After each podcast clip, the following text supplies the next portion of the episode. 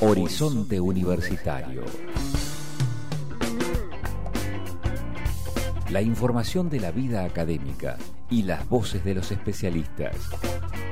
Investigación, vinculación, análisis, debate. Ya comienza Horizonte Universitario.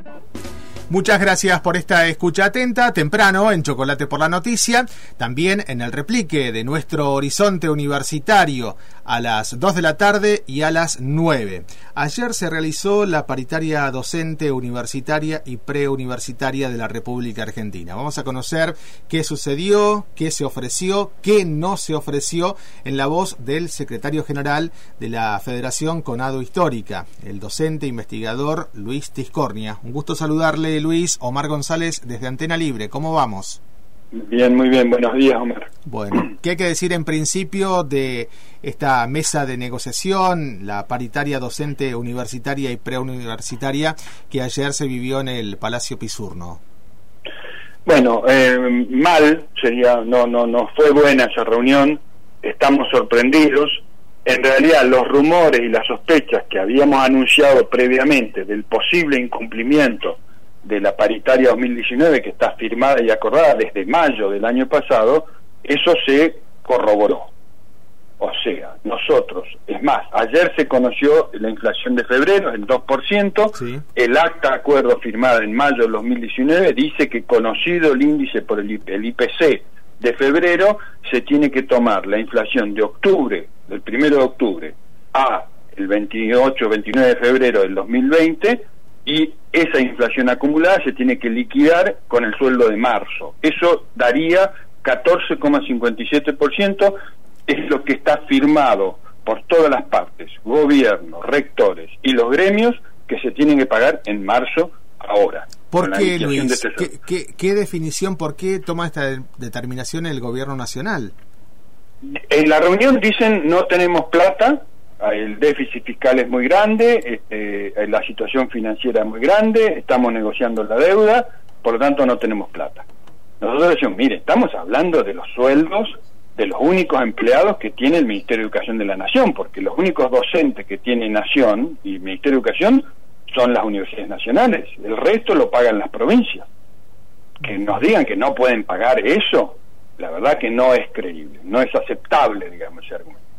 Pero lo, lo peor de todo es que a su vez se pretende, y algunos gremios lamentablemente lo presentan así, como que el no pago de lo acordado en, en, en, la paritaria 2019, que está firmado, sea una discusión sobre la paritaria 2020, porque lo que ofrece el gobierno es pagar 9%, 9,7% en marzo, cuando tendría que pagar casi 15%.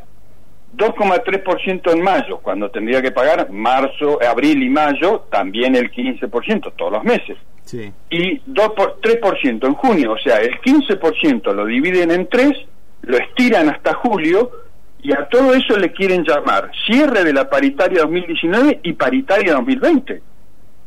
Decimos, es una estafa, digo, para decirlo con todas las letras. nos, nos tienen que pagar el casi el 15% ahora en marzo entonces, no pagan lo de marzo, lo dividen en tres cuotas y a su vez hay cero pesos para la paritaria 2020. Claro, claro está que hay una oposición, por lo menos de Conado Histórica, ante esta situación planteada por el Ministerio de Educación de la Nación. Estuvo el propio ministro Trota, entiendo, en esta eh, reunión paritaria, que no finalizó, entró a un cuarto intermedio hasta la próxima semana. ¿Qué debería responder en, ese, en esa reunión del lunes el Gobierno Nacional? Bueno, nosotros lo que entendemos es que mínimamente se tiene que cumplir con lo acordado, que es el pago del 14,57 por 14,7% en marzo y después tengamos el tiempo necesario para discutir 2020 si es necesario con tiempo porque el gobierno tiene problemas. Eso hemos tenido paritarias que han durado dos meses, no hay ningún problema. Ahora el tema es que hay que liquidar esto en marzo. El ministro dijo que lo fundamental era el diálogo, dijo eso en un discurso al inicio y se fue. Y nosotros dijimos en la reunión, a ver, nos convocan una semana antes que hay que liquidar todos los sueldos para discutir qué se va a hacer con esos sueldos. Entonces no es que hay mucho tiempo para discutir. La verdad que no quiere, esto no es buen diálogo.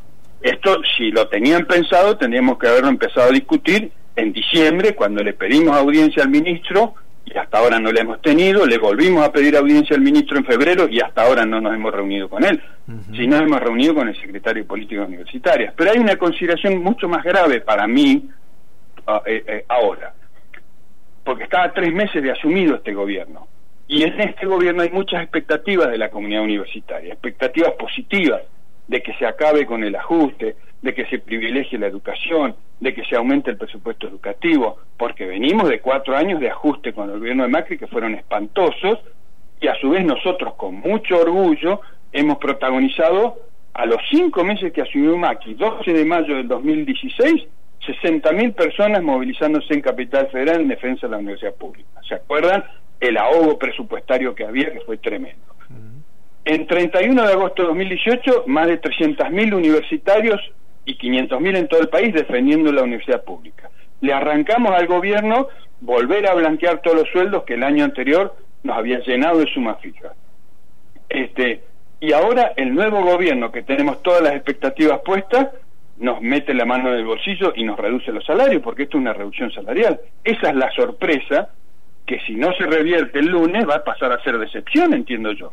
Es la Porque la expectativa es que por lo menos las cosas no empeoren, no que que se mantengan igual, que mejoren son las expectativas, no que se esto en concreto es una reducción salarial de alrededor del 8, 9 o 10%. Decía, es la voz de Luis Tiscornia, el titular de la Federación Conado Histórica, que está en estado de alerta y movilización. Y en este marco que nos viene describiendo Luis, ¿qué acciones están llamando a hacer en las diferentes regiones? Por caso aquí, nuestra Asociación de Docentes del Comahue. Bien, vamos a la reunión paritaria del lunes y después martes y miércoles con el resultado de esa reunión, asambleas en todo el país, en todas las universidades y el jueves un plenario nacional donde con los mandatos que tengamos de los afiliados y de la docencia en todo el país resolveremos qué vamos a hacer. Obviamente reclamar y tenemos que discutir cómo y con qué tipo de medidas lo vamos a hacer.